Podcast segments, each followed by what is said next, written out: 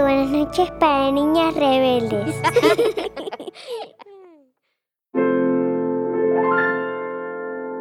Había una vez una niña que soñaba con vivir entre los animales en África. Un día, ese sueño sería realidad y sus descubrimientos sobre los chimpancés cambiarían para siempre la forma en que los seres humanos vemos a los animales. Su nombre era Jane Goodall. Cuando era pequeña, Jane vivía en Bournemouth, Inglaterra. Pasaba horas observando en silencio a los animales que había fuera de su casa. Guardaba lombrices debajo de su almohada hasta que se enteró de que eran más felices viviendo en la tierra. Domesticó a un pajarito, un mirlo, dejando migas en el bordecito de su ventana, convenciéndolo poco a poco de entrar, hasta que terminó construyendo un nido en su biblioteca. Un día, Jane decidió meterse dentro del gallinero. Se quedó muy quieta, esperando. A pesar de que la paja le arañaba la piel, quería observar a las gallinas para descubrir cómo ponían huevos. Y cuando finalmente apareció una, Jane corrió a contarle a su madre. ¡Ya sé cómo sale un huevo!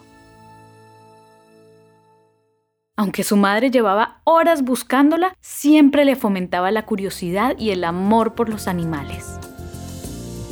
El papá de Jane también la animaba. Cuando era solo una bebé, le regaló un peluche llamado Julie, un juguete en honor al primer chimpancé nacido en el zoológico de Londres. Julie fue el primer amigo de Jane y la acompañaba en todas sus aventuras.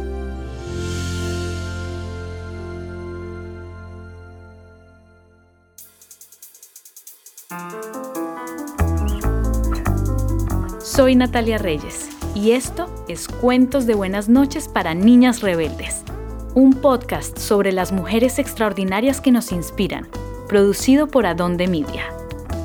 En este episodio, Jane Goodall.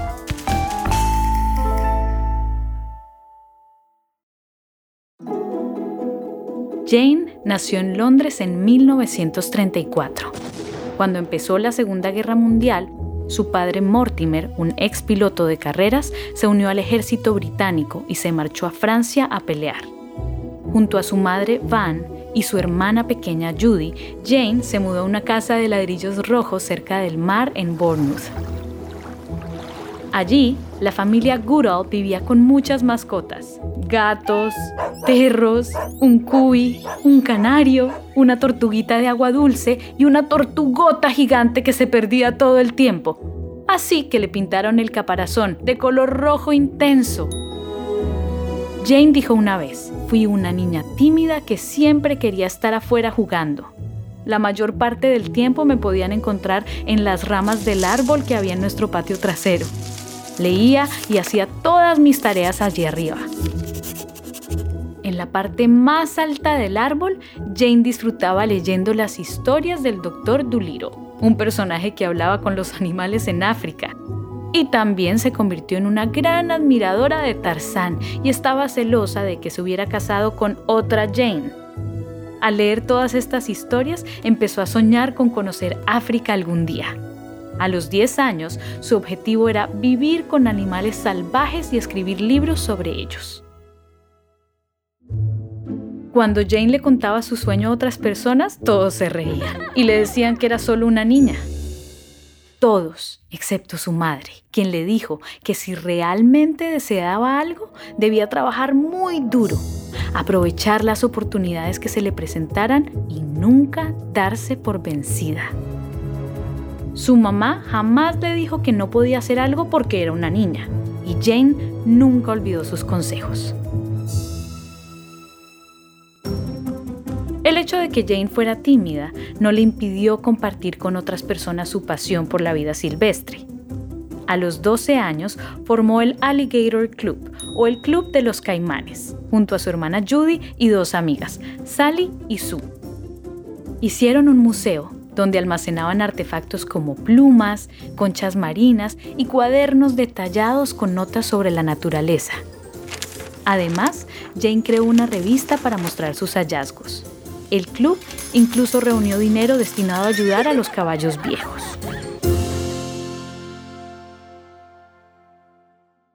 Aunque Jane era una buena estudiante, su familia no podía pagarle la universidad.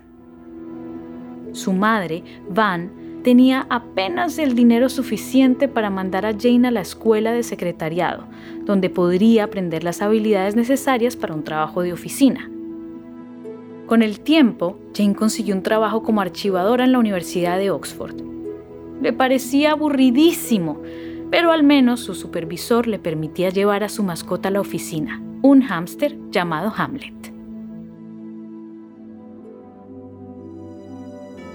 Un amigo le ayudó a Jane a conseguir un trabajo diferente en Londres en un estudio que hacía documentales. Jane disfrutaba editando películas y eligiendo música de fondo. La vida en la gran ciudad de Londres era emocionante, pero Jane seguía deseando vivir en la naturaleza. Entonces, la oportunidad con la que Jane había estado soñando llegó en forma de carta. Una amiga de la escuela le escribió para invitarla a la granja de su familia en Kenia. Le proponía que la visitara y que se quedara seis meses con ella. Jane aceptó encantada, pero no tenía cómo pagar el costoso vuelo a África. Eso no la detendría. Dejó su trabajo, regresó a casa y comenzó a trabajar como mesera. Jane era bastante buena en ello. Podría equilibrar hasta 13 platos en los brazos. Guardaba cada centavo que ganaba sirviendo mesas. Cinco meses después, había ahorrado lo suficiente para un boleto de avión. Tal como le había aconsejado su madre, Jane no se había dado por vencida y ahora su sueño se estaba haciendo realidad. El 13 de marzo de 1957, Jane se encontraba en el muelle lista para abordar el barco Kenya Castle. Pero había un pequeño problema. Su pasaporte se había desaparecido. El pasaporte debió haberse caído de su bolso. Sin él, Jane no podía salir del país.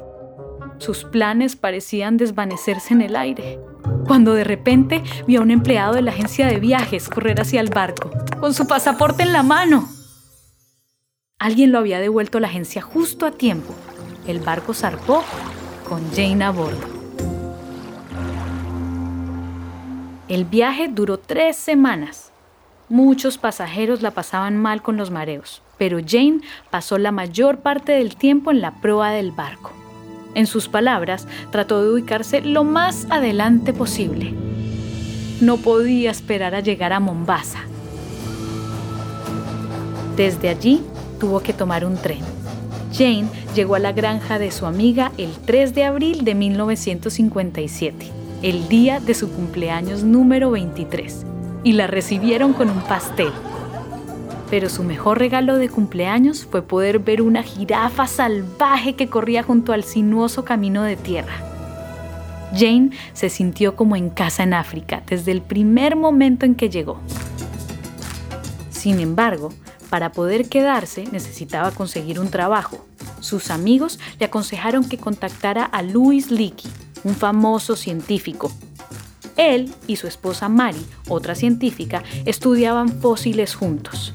La pareja había descubierto los restos de algunos de los primeros ancestros de los humanos en un lugar llamado Old Dubai Gorge, cuando Jane y Louis se conocieron, él quedó impresionado por el espíritu aventurero de Jane y el entusiasmo que mostraba por la naturaleza. Jane se unió a los Leakey en Old Dubai para trabajar como su secretaria. La labor incluía pasar largas horas agachada sobre la tierra, limpiando minuciosamente los fósiles con un cepillo. Jane no había estudiado para realizar estas tareas, pero aprendió rápidamente.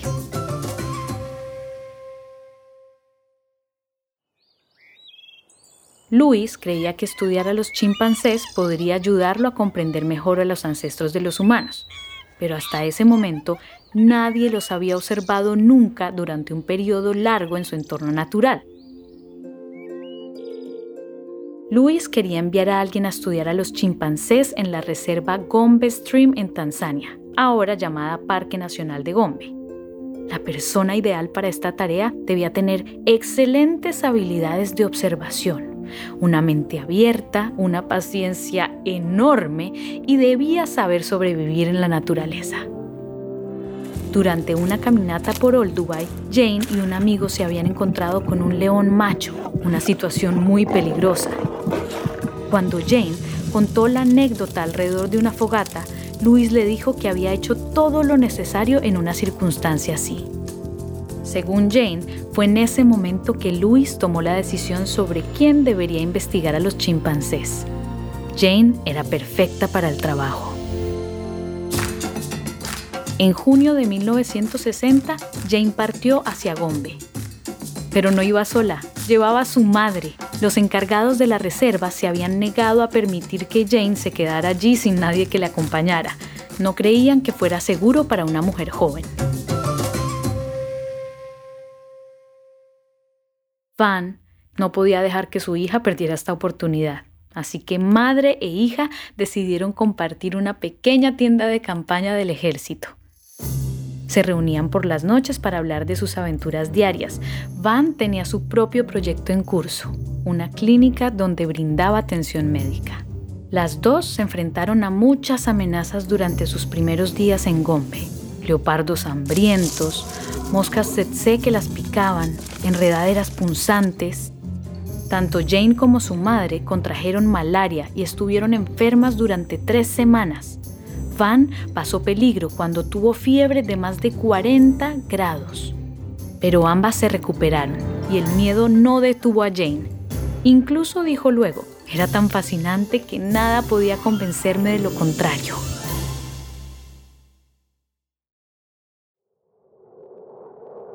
En octubre, Van regresó a Inglaterra. Aunque a Jane le encantaba compartir el campamento con su madre, también atesoraba su tiempo a solas con la naturaleza. Jane sabía que el exceso de ruido y de actividad ahuyentaba a los animales. Al principio, cada vez que la veían, salían corriendo. Solo podía observarlos a la distancia con binoculares. Se esforzó mucho por ganarse poco a poco la confianza de los chimpancés, tratando de imitar su comportamiento. Todos los días usaba la misma ropa, una vestimenta sencilla que se camuflaba en el entorno de la selva. Cada día Metía una manta, un suéter, comida y café en una caja y se preparaba para pasar horas y horas sentada en silencio, esperando y observando.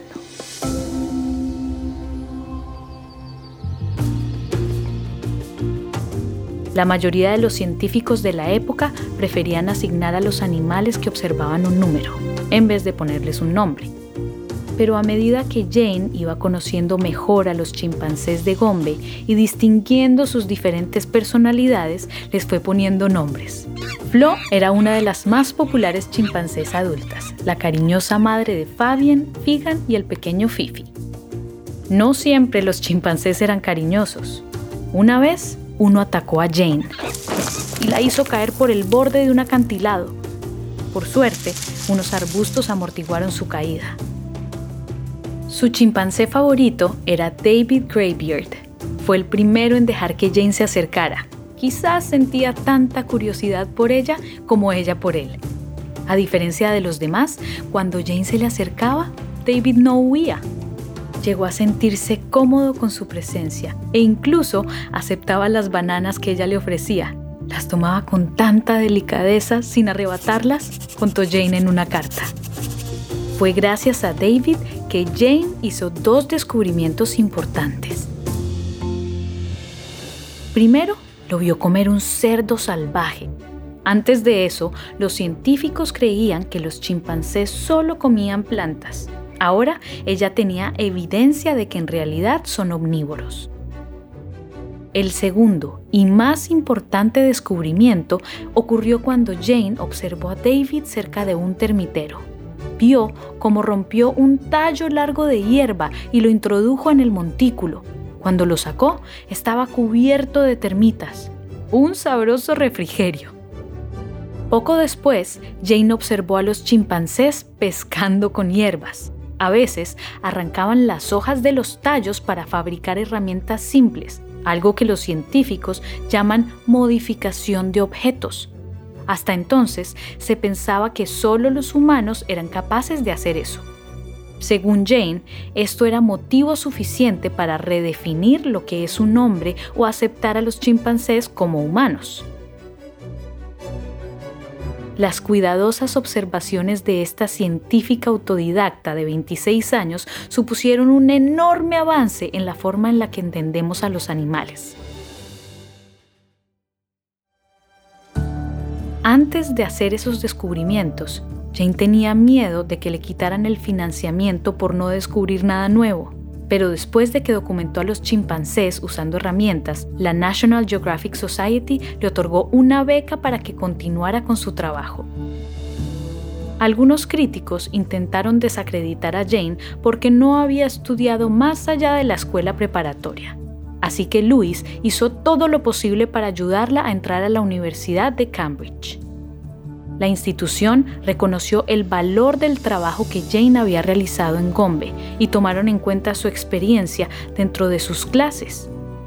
Jane finalmente obtendría un doctorado de Cambridge en 1962, convirtiéndose así en la doctora Jane Goodall.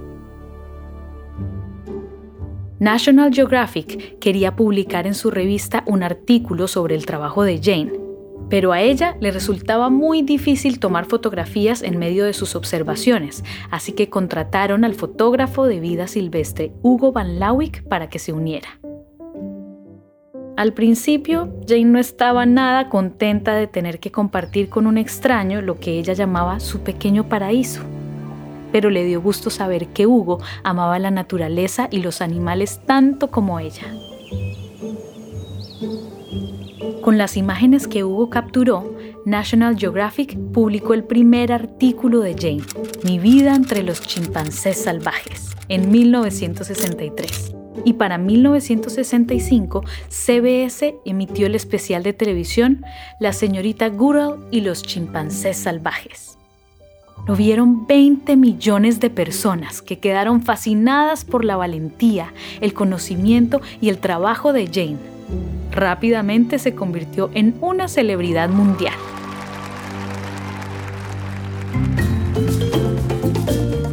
A medida que Jane conocía mejor a los chimpancés y se encariñaba con ellos, los animales se fueron convirtiendo en su familia. Más tarde diría, qué increíble privilegio tuve al ser completamente aceptada por un animal salvaje. Sin embargo, Flo, Fifi, David Greybeard y el resto de los chimpancés ya no eran la única familia de Jane en Gombe. Jane y Hugo se habían enamorado. Cuando terminó su misión y se marchó de Gombe, Hugo le envió a Jane un telegrama urgente. ¿Te casarías conmigo? Ella respondió que sí. Su pastel de bodas estuvo decorado con una figura de arcilla de David Greybeard y las paredes estaban repletas de fotos de sus amigos chimpancés en la fiesta que se celebró en Londres.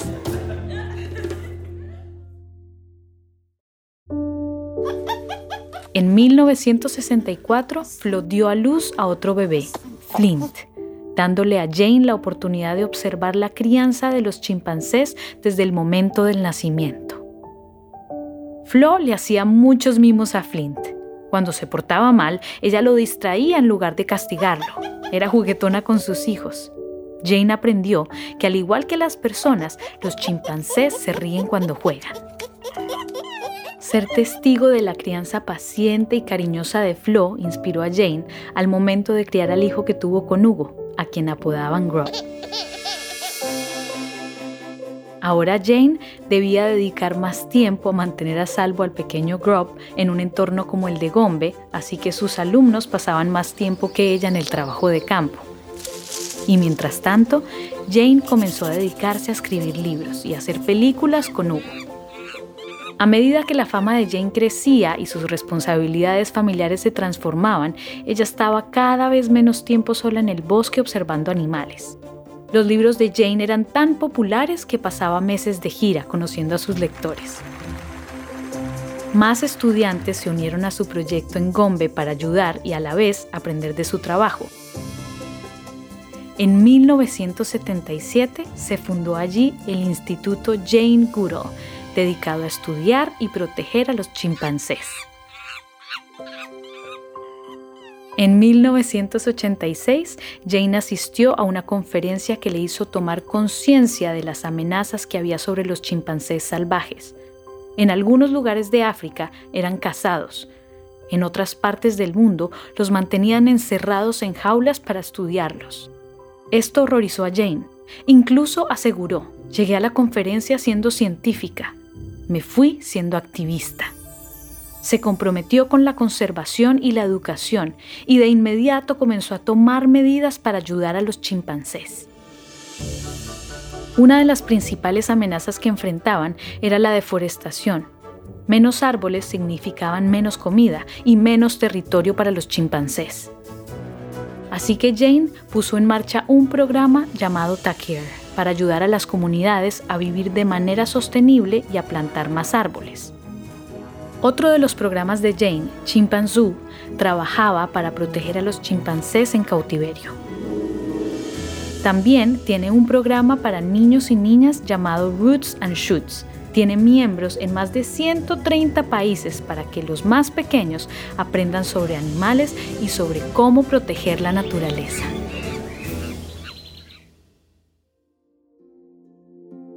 Hoy en día, la observación de los chimpancés que inició Jane en Gombe es el estudio continuo más largo que se haya hecho sobre cualquier animal en su hábitat natural en la historia.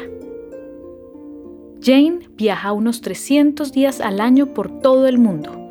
Ahora, su misión es la de asegurarse que la próxima generación sepa administrar los recursos de la Tierra de mejor manera que nosotros. Y cada vez que visita la casa de su infancia en Inglaterra, la recibe un viejo amigo. Muchas décadas después de que Jane recibiera el regalo de su padre, su amado chimpancé de peluche, Jubilee, aún sigue sentado en su tocador. Ya no tiene pelo de tanto cariño que Jane le ha dado, el mismo amor que ella comparte con los animales y que siente por el planeta Tierra.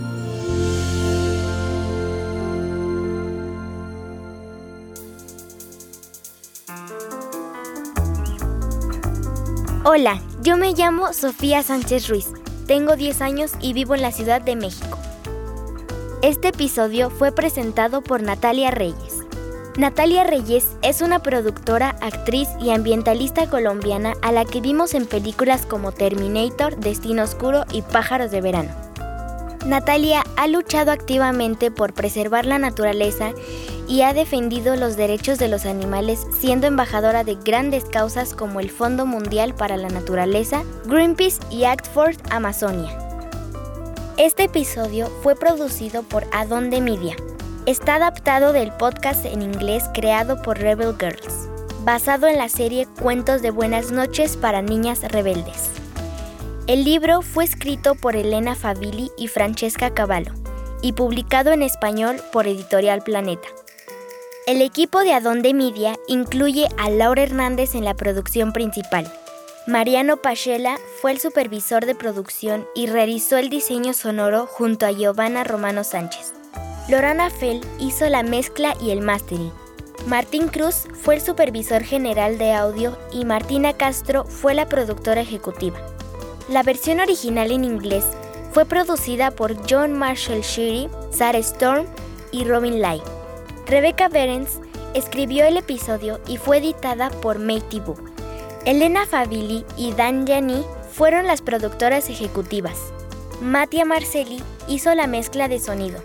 La canción principal fue compuesta por Eletra Bajacci, quien también hizo el diseño sonoro. Si te gustó, corre ya a compartirlo en redes sociales. Y si quieres escuchar más episodios, ingresa a www.adondemedia.com o búscalo en tu aplicación de podcast favorita. Sigue inspirada y continúa rebelde.